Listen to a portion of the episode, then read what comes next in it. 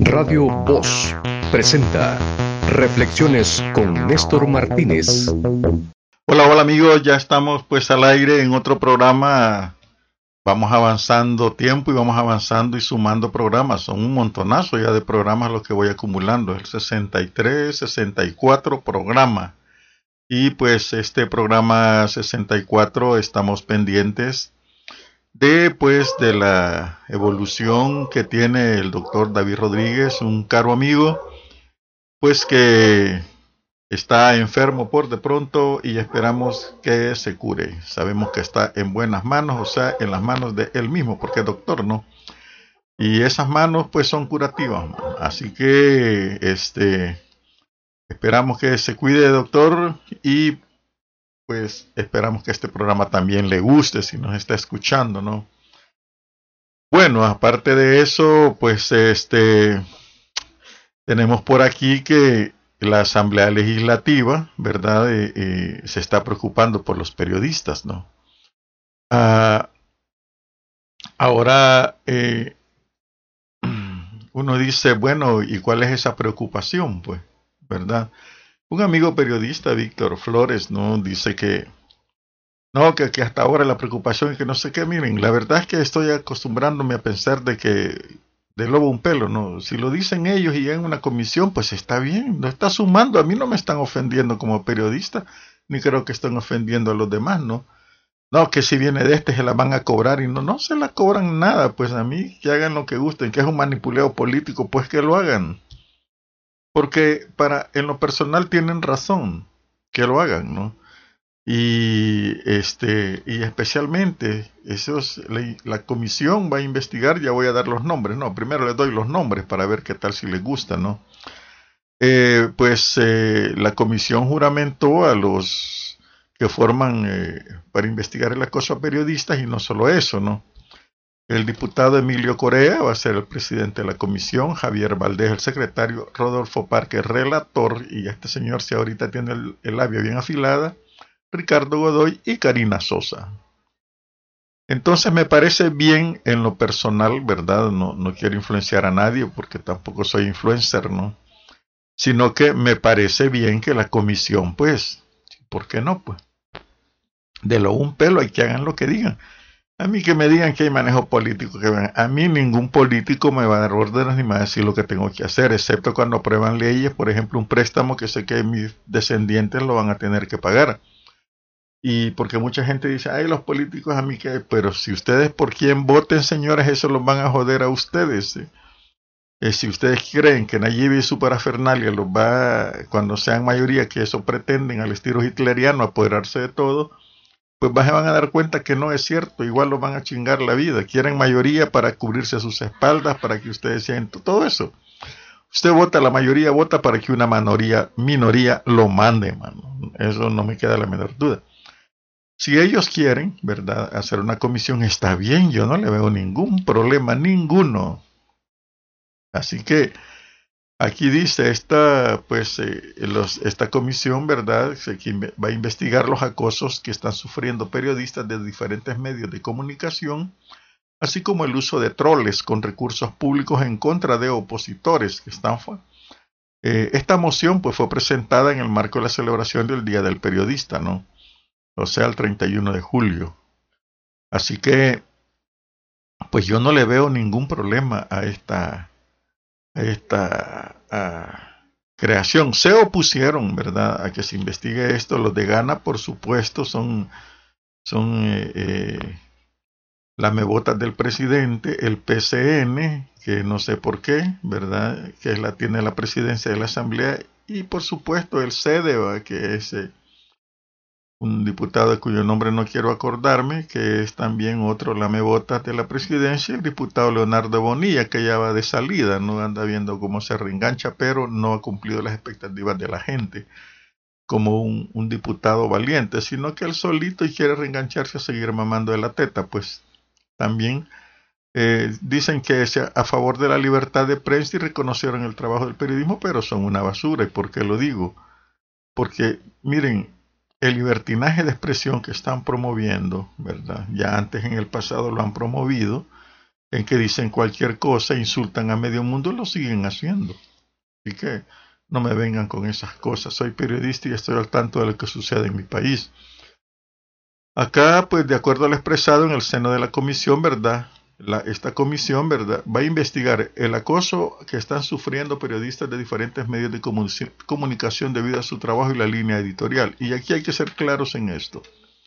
Todos los periodistas, excepto los que lleguen a trabajar en un futuro conmigo, yo los voy a dejar aquí hagan lo que quieran, bajo un lineamiento profesional, no de conveniencia.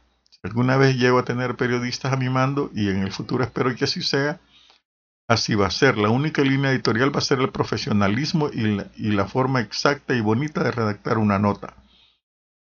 Pero aquí la línea editorial, eso es imposible investigarla, porque un periodista en estos momentos, aquí en el país, no está protegido contra la línea editorial, ¿no? Si el amo, perdón, el, el que lo contrata le dice, esto vas a hacer, aunque el periodista diga que es profesional, eso va a tener que hacer porque si no, no le pagan. Los que están en la presidencia, que no me vengan a contar cuentos chinos de que son profesionales, dejaron de ser periodistas para empezar, ¿no? Porque están trabajando para un sujeto que le está diciendo lo que tienen que hacer y cuidaditos se salen de ahí, pues. Y lo mismo sucede en los medios de comunicación. No puedes atacar a la gente que patrocina el medio de comunicación, entre comillas atacar, porque si alguien se mete y es sujeto de noticia, ese no es problema del periodista. El periodista es profesional y tiene que hacer trabajar sin miedo, pero los periodistas aquí trabajan con miedo. Con miedo a que ya no tengan para darle de comer a sus hijos o incluso labrar su futuro. Entonces uno dice, si ese miedo es, es dice yo soy profesional y por eso me contrata porque tengo título de periodista, ya se convierte en un vil empleado, ahí no le vale el título. Aquí, aquí no hay profesión, ya lo he dicho muchas veces. Aquí el periodista lo castran en el poder del cuarto, y no, no es el cuarto poder, sino que en el poder del cuarto ahí lo castran y es un vil empleado. Su trabajo lo puede hacer cualquiera. Perdón que diga vil, es un empleado pues. Y su trabajo lo puede hacer cualquiera que redacte mucho mejor. Incluso una secretaria puede redactar mejor que el periodista y tener mejor ánimo para hacer las cosas. Y entonces, ¿en qué consiste el profesionalismo? No? El profesionalismo consiste en que el director del medio, quien sea, le va a decir, haceme una nota, importando ideología, lo que sea. Si alguien es sujeto de noticia, puede ser un empresario, puede ser el presidente, un delincuente ya no se diga, incluso hasta el mismo el dueño del medio puede convertirse en noticia. Todo lo que es noticia importante para la sociedad debe darse a conocer, pero aquí las han callado, no, eso no, aquí así, escribí así, dale así. Y los periodistas se someten, ningún periodista me va a decir que no, ni me va a decir, hey, esto no es así. Así que en la línea editorial que se van a meter, eh, que yo sepa, eso lo dice lo que están haciendo, la línea investigativa y todo, eso es porque el patrón así lo ha decidido. Eh, eh, no es que el periodista así lo decide. Cuando hay periodistas de verdad van a suceder como aquellos periodistas que se bajaron a Nixon. Muy buen periodismo, ¿no? Eh, porque hay documentos, ¿no? De hecho, el gobierno se está curando, dicen ellos, ¿verdad? Porque están acorralados, ya vamos a hablar de eso, ¿no? El periodista está investigando, busca y busca lo que publican otros, lo que publica el gobierno, hace sus cruces adecuados y podemos ver con lo que va a salir. ¿no? Eso es investigación del periodismo, pero aquí le han dicho investiga esto y para eso le pagan. No es iniciativa de un profesional, que quede claro. Así que en la línea editorial no se pueden meter los políticos, esos pues eh, ni pueden decir que hay acoso, no se puede, pienso. También esta comisión va a investigar la actuación de funcionarios, agentes de autoridad y servidores públicos que obstaculizan y amenazan a los medios de comunicación y periodistas. Aquí sí estoy de acuerdo, ¿no? Ya muchos se ha habido, allí la APES tiene listado de periodistas que han sufrido acoso, ¿no? De los funcionarios de este gobierno, especialmente y del presidente, no quiere ver periodistas los han insultado, les han gritado, les han dicho vos no puedes entrar, cuando la cosa es pública, pues el presidente no es privado, es cosa pública, es cosa del pueblo, pero él se ha encerrado y, y a unos deja entrar y a otros no, pero ahí sí creo que debe de ejercerse. Muchas autoridades también se plantean fuerte y no pasan, pues, y, ya ha habido amenazas de ese tipo y muertes también. También este, van, van, a averiguar si las estructuras gubernales con poder político están interviniendo en el ejercicio del periodismo libre e independiente para que no realicen su trabajo. Aquí sí hay una buena línea, ¿no? Porque hay muchos ya periodistas independientes. Yo soy uno, soy un periodismo independiente y periodista libre. Y ven la diferencia. La línea editorial no la pueden pasar, pero aquí hay un periodismo libre.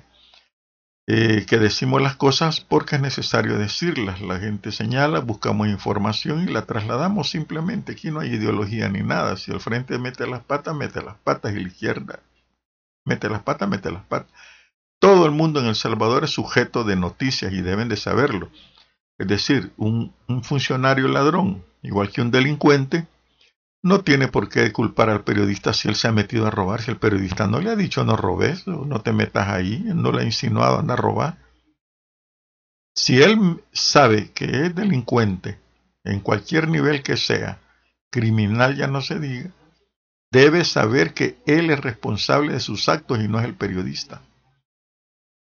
Y ahí viene el periodismo libre, ¿no? ¿Verdad? Que debe de hacerse e independiente. También la comisión va a investigar, determinar el grado de participación de funcionarios y servidores que obstaculizan a medios de, comunicación en su labor periodística. Y esto también, pues, pienso yo que nosotros los periodistas, los otros periodistas dependen de, del dueño del periódico. Entonces la actitud del dueño, la actitud investigadora que tienen unos periodistas, el trabajo que ellos andan haciendo, no les satisface a algunos y bloquean al periodista.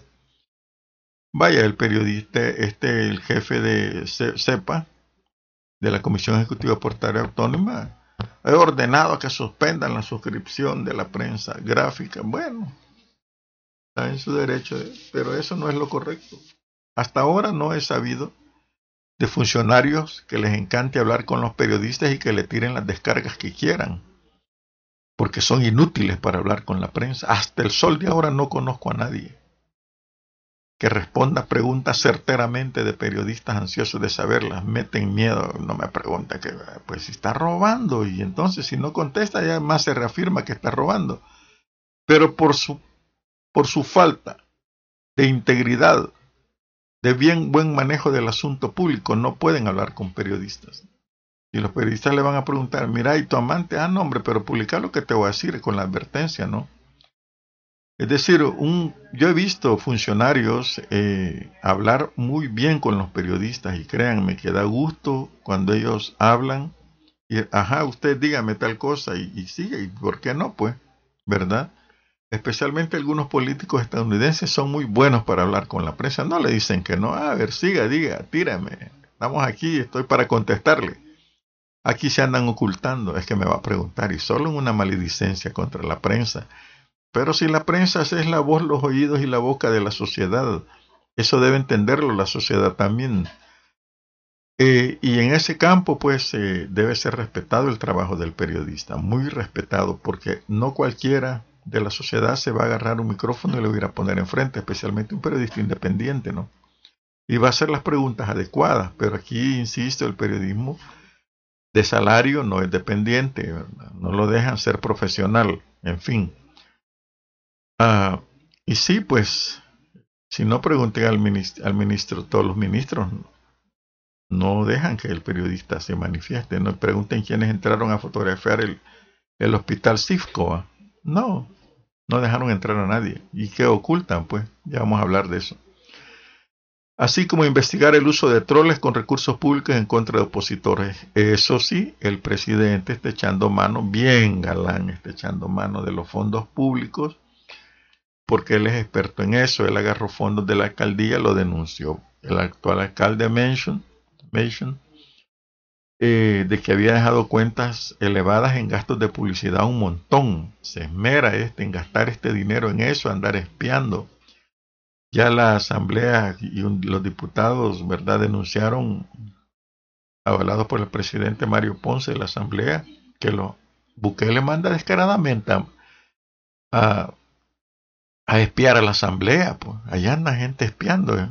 Seguro que algunos periodistas también en el pasado muchos periodistas, muchos periodistas, les pedían que, fíjense bien, los, les pedían, no voy a decir que gente, ¿verdad? Que tomaran el ambiente, la oficina, que preguntaran, que metieran y que filmaran y fotografiaran cosas y lo hicieron. Sé de un periodista que ahora está en Estados Unidos que antes de irse se confesó conmigo. Sí, chinito, fíjate que a mí me mandaban espiar de TCS.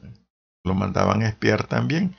Y tengo experiencias también. Cuando el FMLN entró por primera vez y empezó a armar su estructura, estaba el famoso local 1116 pues allí, la primera conferencia, reunión y todo un montón de periodistas que estaban ahí, me conoció un comandante pasando, Néstor, donde atrás no hay problema. Los demás no entraban, pero había entrado otro. No voy a decir el nombre, solo les diré que trabajaba para el diario de hoy, ¿no? Y este periodista, pues yo dije, voy a ir a orinar, ¿verdad? Y busqué dónde. Y cuando venía, oí que un... Me detuve porque quise escucharlo. Que un periodista del diario de hoy, soy claro en eso.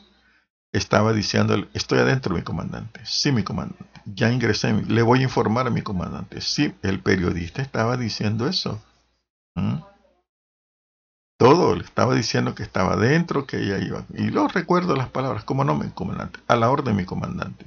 Cuando yo salí, no ha habido nada, ¿verdad? Me dijo, no, no ha pasado nada. No soy traidor, le dije, dale, es tu trabajo. Así le dije. Y ese periodista, pues, Ahí está. Entonces, que investiguen a los troles y usan gasto público para pagarles a este ejército de gente que ofende, tremendamente ofensiva, está bien. Yo no les veo problema. No he visto ahí lo, en el Facebook, sí, que este está investigando y que los políticos, pues, políticos que entiendan, pues, si algo van a hacer por el medio, está bien, pues. Entonces, eh, el presidente Mario Ponce, el de la Asamblea Legislativa, dijo que la libertad de prensa y libertad de expresión nos protege y nos garantiza a todo, a todos nuestra religión, nuestras libertades individuales, nuestros derechos constitucionales. El periodista es, desde cualquier punto de vista, el soldado defensor de la democracia pura, porque en una democracia se respira libertad, en una democracia se respira paz. Cuando entendemos que la prensa debe ser el baluarte de la defensa de todos los derechos ciudadanos, allá donde existe un problema debe estar el periodista haciendo el señalamiento al funcionario respectivo. Y eso no debe de incomodar, porque eso nos permite de alguna manera rectificar, enderezar nuestro camino si es que lo llevamos torcido. ¿Vaya? Y no le gusta, ¿verdad? Así que eh, me parece que ahora iban a elegir a los magistrados de la Corte de Cuentas de la República, punto delicado, ¿no? Porque antes ahí manipularon, eso está en la nota que me enviaron acá, pero en fin, estaremos pendientes de lo que digan esta gente que está queriéndole leerle las costillas a los, medios de comunicación e investigar, porque está bien, yo no le veo problema, háganlo. Bien, estábamos el espionaje para Dumis, ¿verdad? Que ahí andan estos espiando, el presidente me consta, ya me lo contaron también, de que está investigando hasta los que trabajan. Todo el personal, acuérdense que el personal de Casa Presidencial para abajo, ministros, es, son miles pero que algunos claves al contratarlo los pasan por un polígrafo, que es un detector de mentiras, y de vez en cuando se los pasan también a otro para ver dónde está la filtración de información. Porque muchos, pues, hay mucha información, de hecho la han quitado, ¿no? Y eso pues les preocupa mucho. Hay mucha gente que hace soltar información Alguna me llega a mí, otro le llega a otros periodistas, mira, está pasando esto, mira acá. Por ejemplo, que despide, despidieron a los médicos que tenían en casa presidencial, ¿no? Porque enfermaron muchos de COVID, entonces los despidieron sin más ni menos, ¿verdad? Trascendió y claro, ellos hicieron su denuncia, ¿no? Eh, de una enfermera que siempre iba a trabajar y les está despidiendo, no, aquí es mi trabajo, no, no ha firmado nada, ¿no? entonces eh, la lucha pues por el empleo y, y el gobierno que, ni a su misma gente quiere, ¿no?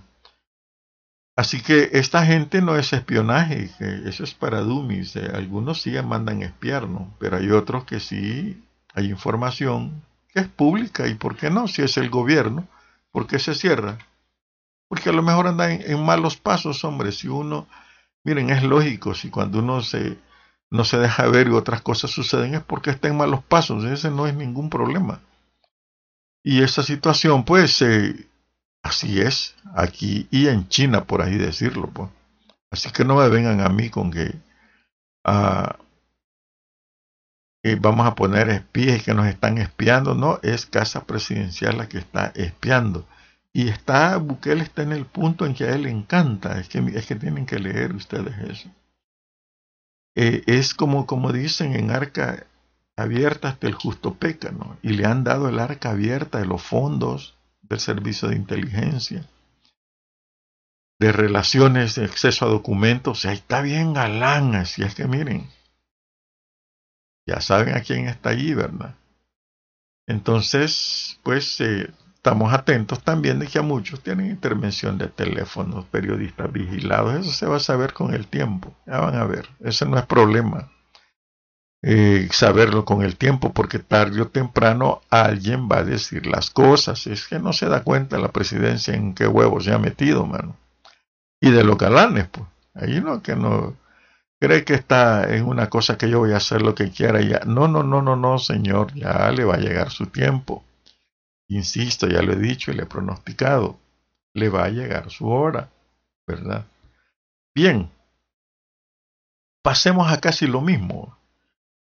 Mire qué mentiroso. Ustedes siempre bien han visto que en los hogares de antaño decir una mentira era un pecado en que uno hasta sudaba. Oh, qué mentido. Y si lograba salvarse, pues bajaba todos los santos y juraba no volver a hacerlo. Porque si lo descubrían, venga el castigo. Así nos criamos mucho, ¿no? Dígame la verdad, vaya caramba, no sí, fíjese, vaya, muchos padres, ¿verdad? Como me dijo la verdad, eso tiene premio y uno, hay que decir la verdad. Otros padres, ¿no? Como me mintió y la mentira causó males, venga el chancletazo y el castigo, mano. Era de ley recibir un castigo. Sea, con el cincho, la chancleta o la mamá. Con la mamá era peor que con el papá porque las mamás eran más celosas de los hijos. Y con la abuela ya no se diga, ¿verdad? Ajá, ras la oreja. ¿Cómo dijo? Ay, ay, ay, mano, la torcida de oreja. Eran los tiempos en que uno no podía ser mentiroso. Sin embargo, hemos estado viendo que cuando se presentan a la asamblea, ¿verdad? ¿Cómo mienten, cielo santo, hombre? ¿Cómo mienten? Dice el ministro de Salud, no, si los, datos no se han borrado, ahí están. Y en ese momentito una diputada le estaba comprobando, aquí no hay nada, la ha borrado todo. No, pero él juraba y decía que ahí estaban, si días antes lo habían borrado. O que él no sabe que lo están borrando o que, o se estaba haciendo el, el majirulo, como decimos nosotros. No, estaban mintiendo. Anliker dijo, mire, el ministro de, que está bien cuestionado por los fondos, ya vamos a hablar de eso también. No, no, no venía preparado y todo eso. Miren, cualquiera que maneja millones de fondos debe estar listo para decir la verdad. Pero mienten. Yo me pregunto, ¿de dónde salen estos mentirosos sin escrúpulos? Como se han creado sin padres, quizás, ¿verdad? Que les han educado. Yo no te eduqué para eso, diría mi padre. Estoy con toda seguridad que diría eso. Y no lo tendría que decirlo porque no voy a actuar en contra de las enseñanzas. Esa situación, pues, es algo eh, que ya se aprende, pero estos llegan y, y no, no ven, no sé, mienten, pero como decir cualquier cosa. Entonces, eh, eso de estar mintiendo no, no lo veo. Entonces, este, y yo no sé por qué mienten, mentirosos sin escrúpulos. No, no hemos hecho eso, estamos haciendo, hemos gastado. Y las cuentas, pues. ¿Y en qué se gastó el dinero, pues? Quieren obviar algo que se va a saber mucho, mucho en el futuro y que ya se doy por perdido eso, pues, ¿verdad? Miren, eso de mentir con los gastos es increíble. Es increíble cómo ellos eh, no dan cuentas, ocultan documentos, solo dicen me he gastado tanto, hemos gastado en esto, en esto de la pandemia, y no dan detalles de los gastos, de todo. Están en el gobierno, señores. De eso dense cuenta, pero parece que no quieren darse cuenta de eso. Sobre estos gastos, oigamos lo que dice el diputado Parker, Rodolfo Parker, ¿verdad? Eh, ya vamos a ver, oigamos lo que dice Parker para que vean a dónde van los gastos. Escuchemos. Es posible, pero quiero decir lo siguiente. A ver, ¿cómo me explico? Cuando hablamos de un universo monetario de cerca de 2 mil millones de dólares, déjenme resumírselos. Son cerca de 600 millones de dólares que fueron reorientados del presupuesto ordinario para el combate a la pandemia. Salvadoreños, casi 600 millones de dólares. De eso no nos han rendido cuentas ni de un centavo, ni de un centavo, partido por la mitad. Sigamos sumando. Los 300, voy a redondear, los 390 millones de dólares del Fondo Monetario, casi 400. Sumando ya llegamos casi a mil millones de dólares. Sigamos sumando. Mil millones de dólares carísimos, pero que fueron colocados en la bolsa. Llegamos a casi dos mil millones de dólares. Yo le diría, y de esos dos mil millones de dólares, ¿por qué no le han pagado a los veteranos? Si la partida para el pago de los veteranos, para sus pensiones, es partida presupuestaria ordinaria, de ley. No es una partida extraordinaria de la pandemia. Ahí tienen ustedes, ahí tienen dos mil millones de dólares y no dan razón de nada. ¿Dónde están? ¿Cómo es que se afligen porque de un préstamo nuevo les den 12 millones para los veteranos? ¿Y dos mil millones de dólares, señores? ¿A dónde están? ¿En qué lo están gastando? Miren que estar informados y, de hacerlos pensar sobre ese tema, es extraño que la gente que lo sigue no, no dicen nada. No dicen nada. Entonces uno dice, bueno, ¿dónde están esos dineros? Pues? Y fíjense cómo son las cosas, ¿verdad? Cómo son las cosas acá eh, cuando ellos están eh, eh, en las, las camas de los hospitales, por ejemplo.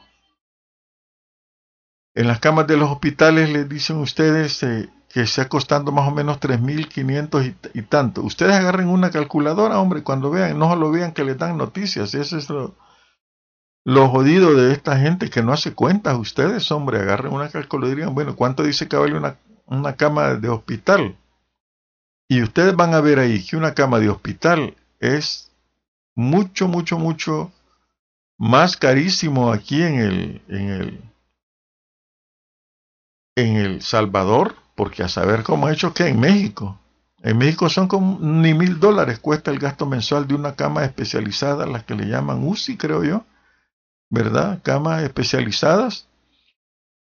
Entonces, esa situación y por qué el gobierno dice que gana más casi 3 mil dólares por cada cama.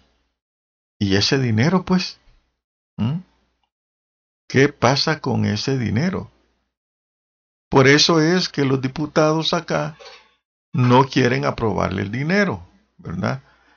Eh, ¿Por qué? Porque no han dado nada, no han dado nada, nada de, de, de, dónde está todo eso. No han dado eh, cuentas. Entonces, bueno, si no dan cuentas, porque quieren más dinero, porque esa danza de millones es bárbara ustedes. Bárbara. Le están pidiendo que, este, que dé cuenta de los gastos, pues. De los gastos que están haciendo en el hospital, en el hospital CIFCO. Dice, ¿dónde están los gastos del hospital CIFCO? ¿verdad? Entonces, eso uno dice, bueno, no, no sé, dicen, ¿verdad? Si es que esto aquí, pues es normal, ¿verdad?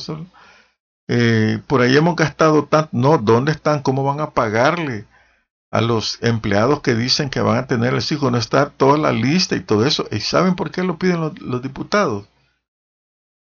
Porque todos quieren ver cómo está armado el circo. Esa es la cuestión.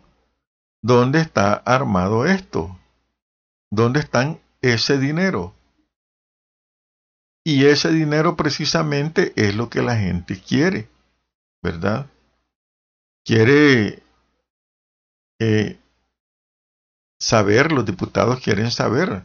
Por eso le dicen, no, le vamos a aprobar 20, pero el resto está pendiente, porque no han dado nada de nada. Y por supuesto van a salir los trolls diciendo quitemos a los diputados. ¿Por qué? Porque se han vuelto incómodos, por eso se han vuelto incómodos. Y esa situación incómoda es lo que hace que precisamente la, la, la gente dice, no, oye, no están dando datos. Usted no le pedía datos de todo eso. ¿Qué es lo que han gastado todo ese dineral? Son dos mil millones, señores, dos mil millones.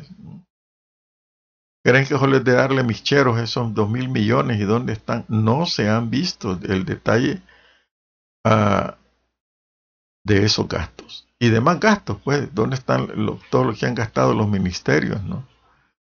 Y el informe, el, por ejemplo, el informe de Agricultura da, da un detalle, pero dice que le den 40 millones, le aprobaron 20, bueno, te vamos a dar 20 para esto, pues.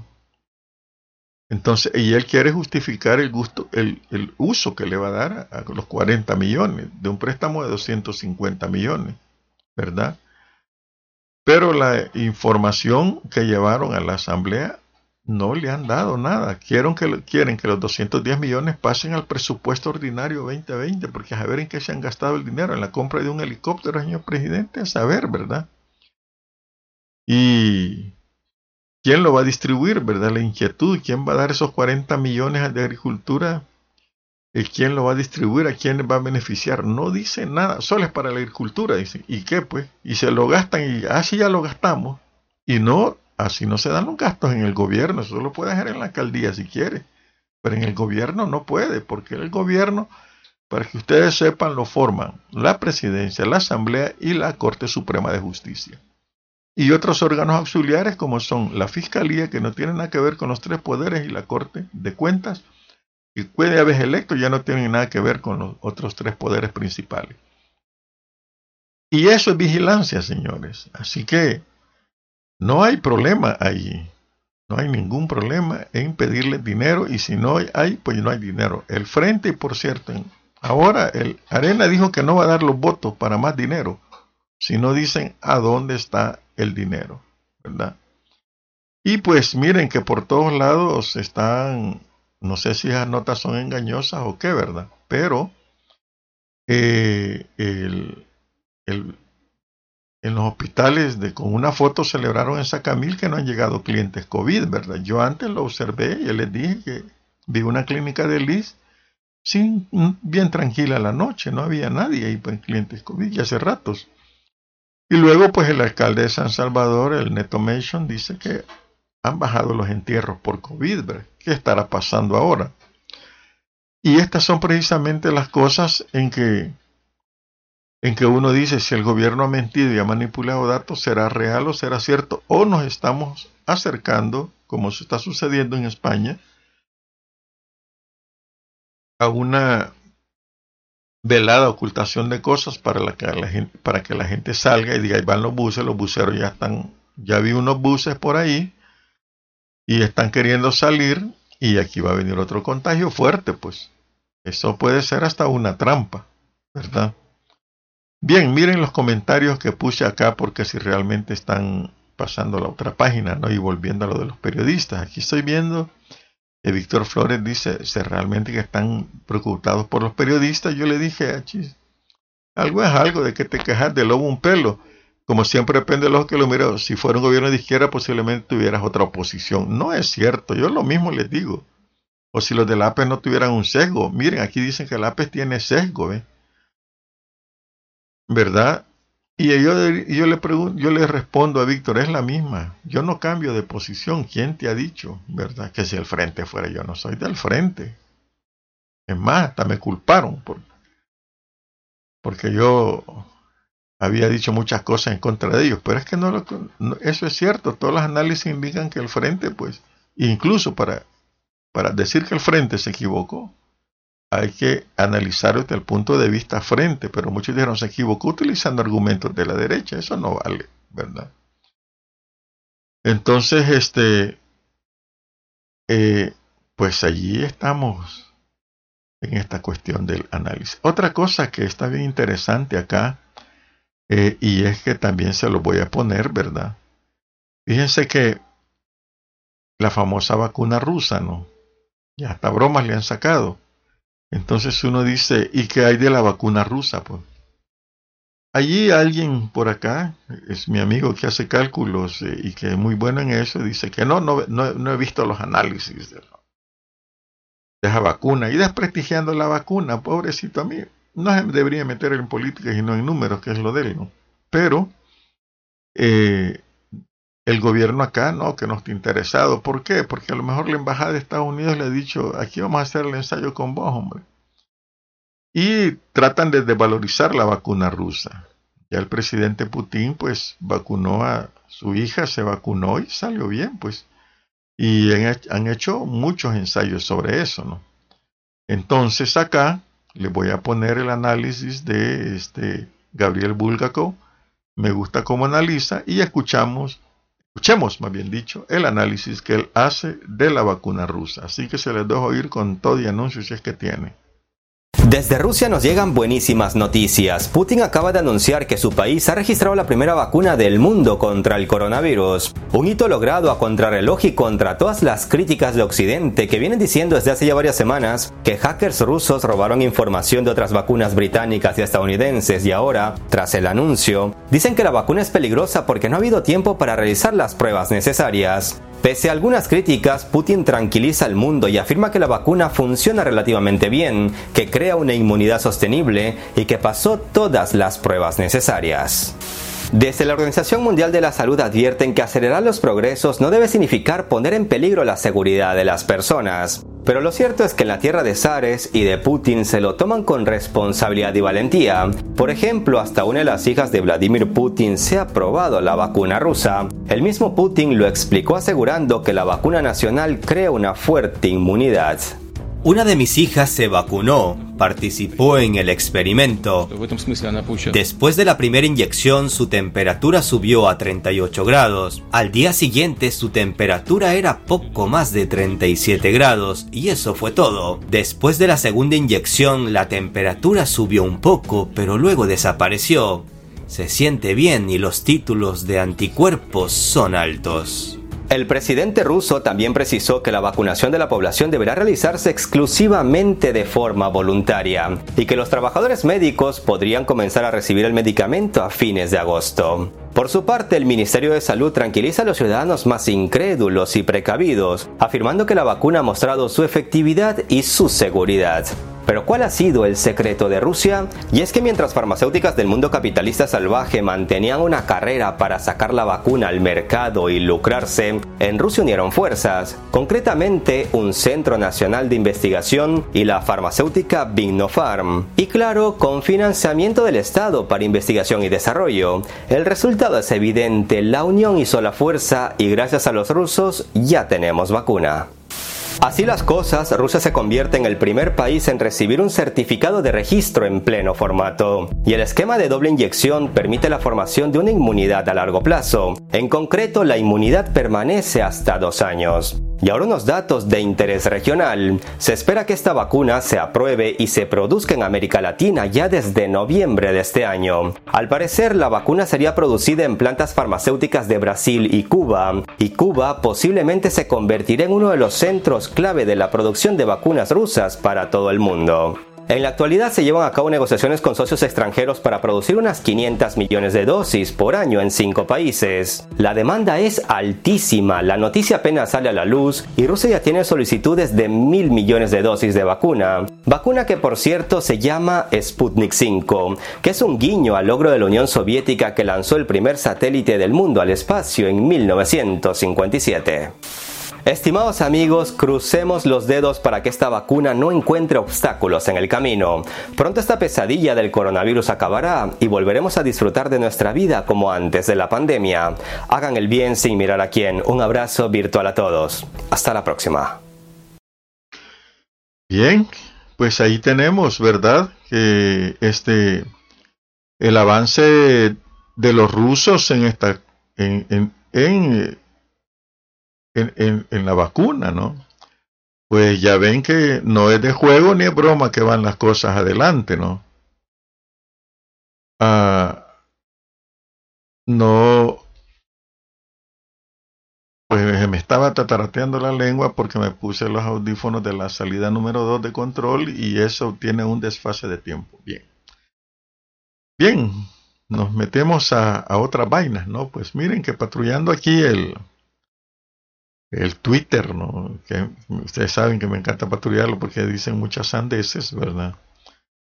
Y pero antes de ir allá al Twitter voy a un anuncio para Maite Gómez. Maite Gómez, la chinita, una amiga muy querida, pues tiene su negocio de vente comida y dice, ella reparte, ¿no? Reparte y lleva, y es magnífica cocinera y dice, hola mi gente, para los que nos dedicamos a la venta con servicio a domicilio, les recuerdo que San Salvador tiene 19 municipios, así que al decir se cubre San Salvador, habla de todo el territorio. Así que mejor especificar, existe otra que se llama el Gran San Salvador, la cual no recuerdo dónde es, dice. Así lo digo para que no tengamos problemas con nuestros comensales o clientes. Mejor especificar zonas en concreto y evitar malestares y malos comentarios. Ella es de las, una gran mujer luchadora y ha hecho casi de todo, mano. La fotógrafa de casa presidencial. Y ahora pues se dedica a su negocio y ahí está luchando siempre, ¿no? Con todos los pesares que conlleva un negocio y todo, pero en fin. Ella sigue trabajando y está anunciando que hay que especificar las cosas. Bien, miren, aquí ahora hablando de la colonia Matepec, ¿verdad? Es lastimoso ver que el esfuerzo de la Junta Directiva de proveer de recolectores de basura, porque créanme, hasta bolsas de panes se han encontrado en los tragantes, basura de todo tipo, que la gente acá solo la tira y que le importa, no piensa en sus vecinos, ni piensa en su colonia, mantenerla limpia y mantener sana y limpia la colonia es mantenerla sana, quiere decir. Pero no quieren, ¿verdad? Allí estoy viendo aquí el basurero del pasaje 7, por ejemplo. Mire, ahí tengo las fotografías de basura por todos lados afuera del basurero. Puede ser que el basurero tenga un defecto, no tenga gradas y la entrada es bien estrecha, porque una vez a una señora tirando una bolsa de basura de quizás de una semana no cabía y le ayudé a empujarla. Y hay gente que va a botar cosas allí como son cortar las plantas y solo las fue a tirar en vez de, como el hueco es bien estrecho, pues no lo metieron bien, ¿no? Y el basurero, lo que está afuera, no lo recoge el servicio de basura. Bien, ese esfuerzo pues hay que ver cómo se arregle esa cuestión, ¿no? Y me duele también a veces ver en casas que hay fugas de agua y no se hace nada por ir a arreglar una fuga de agua. Pues la directiva pienso debería decir, bueno, la arreglamos nosotros, más ya alguien sale de fontanero por ahí y se hace. Duele ver que perder mucha agua, duele porque el agua es un bien súper escasísimo no solo en El Salvador, sino en el planeta. Hay millones que no tienen agua. Eh, bien, otra cosa que estoy viendo y es muy agradable, ¿verdad? Que eh, la junta directiva está, por, por, ejemplo, consiguió leche para niños menores de seis, años, de seis meses, perdón. Disponibilidad de gente que tiene niños chiquitos y le quiere dar buena leche, pues ha puesto. También a medicamentos para mujeres también, totalmente gratis, ¿verdad? Y ellos hacen sus trámites. ¿Verdad? Este, aquí tiene, están anunciando Bagistein, Gina, nitrato de fenticonazol, Polposam, eh, Bajinsolte, medicina para mujeres. Entonces, este, ahí tienen, pues, este, eh, esta directiva se mueve mucho, ¿verdad? Y, y lastimosamente en algunas cosas se yo les pregunté qué pasó con el tanque de oxígeno, pero alguien lo compró y no lo donó, pues lo hubieran donado porque eso hubiera sido un avance muy bien. Quizás con esto que están haciendo no está largo el día en que a lo mejor veamos una clínica comunal por aquí, ¿no? Administrada por ellos, no sé, me sería bueno y es un gran proyecto que creo que estaría bien. Es interesante, ¿no? Y aquí le sacan una una caricatura, la nueva directora del Seguro Social, en que se va deslizando de un camión lleno de medicinas y dice, y de ahí va saliendo ella y dice, no tengo ningún vínculo con la industria farmacéutica. El sol no se puede tapar con un dedo, Y, hay, ¿verdad? Hay, hay de, de muchas cosas. Y hay un carro que ha puesto en su, en su carro de atrás, dice, basta de usar la cuarentena para robarse el país. Miren qué interesante ese rótulo, ¿no? Basta de usar la cuarentena para robarse el país. Cosa muy, muy importante. Y bien, pues yo les tengo otro programita acá. Cada 15 minutos, eh, cada 15 minutos. Los últimos 15 minutos de este programa se los voy a dedicar a la cultura, que por de pronto pues no tenemos este a quien dirige el programa de cultura, ¿no? Y pues esta vez se me estaba acordando precisamente eh, eh, viendo la música que tengo por acá, ¿no? De, de, eh, de, de, varios, de África, de muchos lados, ¿verdad? Descubro que tengo algo que se llama música folclórica y me estaba acordando de este recién, recién este, recién fiestas que acaban de pasar, las fiestas de agosto, que son una semana. Y entonces, eh, pues cierta vez que estaba en el, correo, ¿no? Que entra con el correo, que el correo era un emisario que le dice al rey, miren, están celebrando las fiestas, ¿no? Una tradición que tiene muchos orígenes, eh, algunos religiosos y otros no tan religiosos. La fecha coincide el 6 de agosto en que sacaban el, el palio sacerdotal, una cosa con que se tapaba el sacerdote, hacía la propaganda. Lo sacaron un 6 de agosto porque la reina pues estaba embarazada, la reina de España, ¿no? Ese es una, uno de los motivos, yo lo investigué bien y, resulta que no es religioso por ese lado el motivo, ¿no? Sino que era una alegría porque el rey, la reina había embarazado a la reina, a ver qué tanto le había costado. No lo sabemos, en intimidades no nos metemos y entonces, pues ese uno sería uno de los orígenes, ¿no? Otro origen era pues que en esa fiesta celebraban la llegada no sé cuántos. Pues hay muchos orígenes, como les dije, pero no es bueno discutir eso, sino que voy a que ya en esa celebración, en El Salvador ya es tradicional de siglos, ya podemos decir que unos dos siglos, y este hay una entrada de y había una música que la acompañaba en eso, ¿no? voy a lo de la música, que es muy interesante, porque el día que estuve viendo la bajada cuando no había COVID, ¿verdad? Eh, cuando entran los viejos de agosto, ¿no? Y se hace la fiesta y todos van bailando, la música que les ponían a los viejos, que después de viejos dejaron, fueron unos hayanes, no, que no estudian la tradición de que se trata a los viejos, ¿verdad? Porque son los viejos porque los viejos simulando, simulando este, sus padecimientos, sus cosas, salían a bailar de la alegría, indicando que hasta los viejos bailan, ya no digamos los jóvenes y la ciudadanía en general, no de todas las edades. Entonces se entraban bailando los viejos de agosto. La festividad era encabezada por esa, esa música. Y aquí viene la cuestión, ¿verdad? ¿Por qué le ponen otra música? ¿Por qué desvalorizan precisamente eh, la tradición musical del Salvador. Y aquí les dejo ir la música original con que era acompañada precisamente eh, esa tradición, ¿verdad?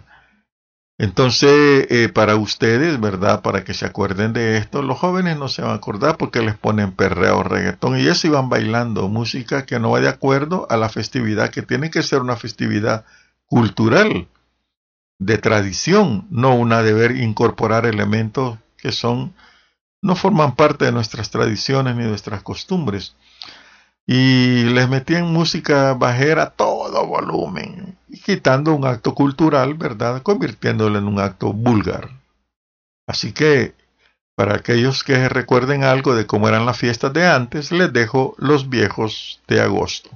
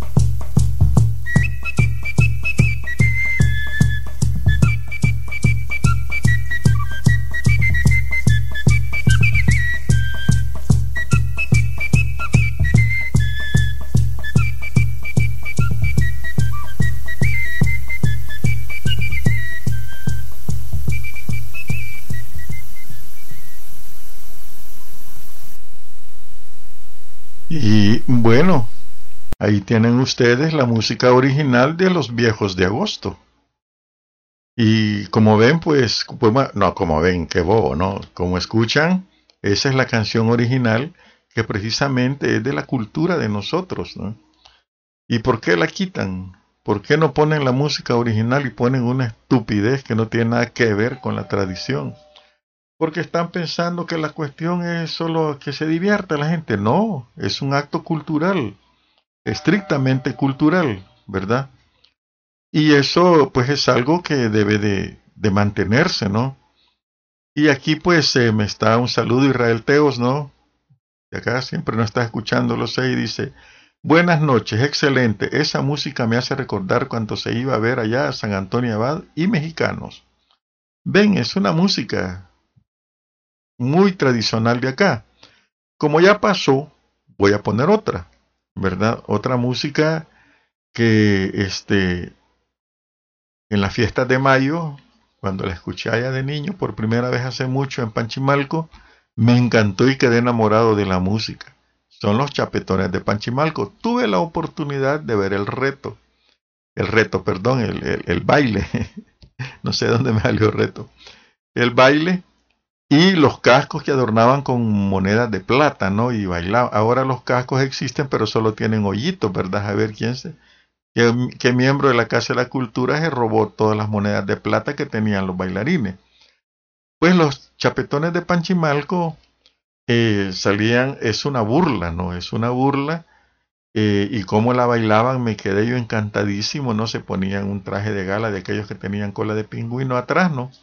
Y ella salía bailando y hacían todo el ritual. Era hermoso ver a los chapetones de Panchimalco una tradición que hoy la cantan, pero ya no es como antes, ¿no?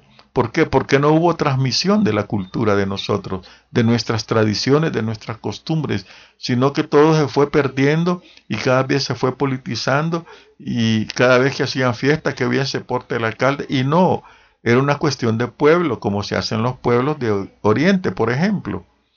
Eh, los japoneses y los chinos tienen costumbre. Así que los chapetones de Panchimalco para ustedes.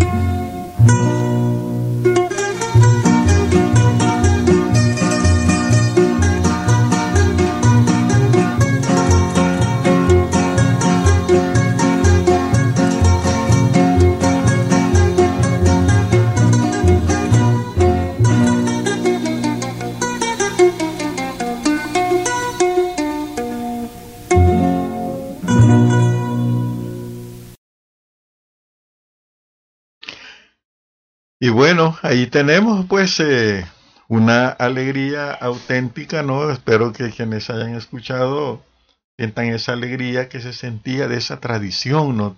Te hace vivir un tiempo hermoso de alegría en el país. Ah, esos reggaetones que ponen los alcaldes ahora y arruinan todo, ¿no? Eh, eso, pues, eso es lo que se ha perdido en términos de cultura, en términos de tradición, en términos de costumbre, nos han ido demoliendo poco a poco, ¿no? Incluso el rito de, escuché cierta vez en Panchimalco, los evangélicos, está bien que sean evangélicos, pues no se metan en algo ni juzguen. Ah, es que sean cosas demoníacas de antes y no se divierten, ¿no? Poco a poco esta cultura salvadoreña ha sido demolida, demolida y demolida. En otro programa, mañana, les anticipo que espero tener por acá a un intelectual de primera línea y eh, por lo menos media hora espero tenerlo, si no es la hora entera, hablando sobre la cultura pasada, actual, poesía, eh, cómo van las perspectivas culturales del país, etcétera, etcétera. Ojalá eh, me confirme que sí va a estar presente mañana y vamos a tener pues a Álvaro Darío Lara aquí en los teléfonos. Si no, pues en, el micrófono. Si no, pues otro día será. Y eh, también pues le he hecho la propuesta de un programa cultural y vamos a ver si aterrizamos en cosas. De lo contrario, seguiremos con nuestro programa, aquí nada muere. Y este tendremos otros 15 minutos de ahora en adelante solo de cultura salvadoreña.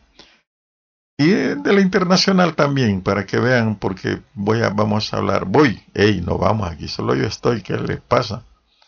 Este, de una bebida muy deliciosa, alcohólica por cierto, pero que en otros países ha sido muy valorada y aquí no se valora esa tradición cultural. Eh, pensando en que ustedes ya de tanto que les digo lo van a hacer, descubran el lado verde de su vida y pues seamos responsables de nuestros actos. Nos escuchamos mañana Sí, ¿verdad? Y pues eh, me despido con esto. Radio Post presentó Reflexiones con Néstor Martínez. Escúchelo de lunes a viernes a las 8 de la noche, hora El Salvador.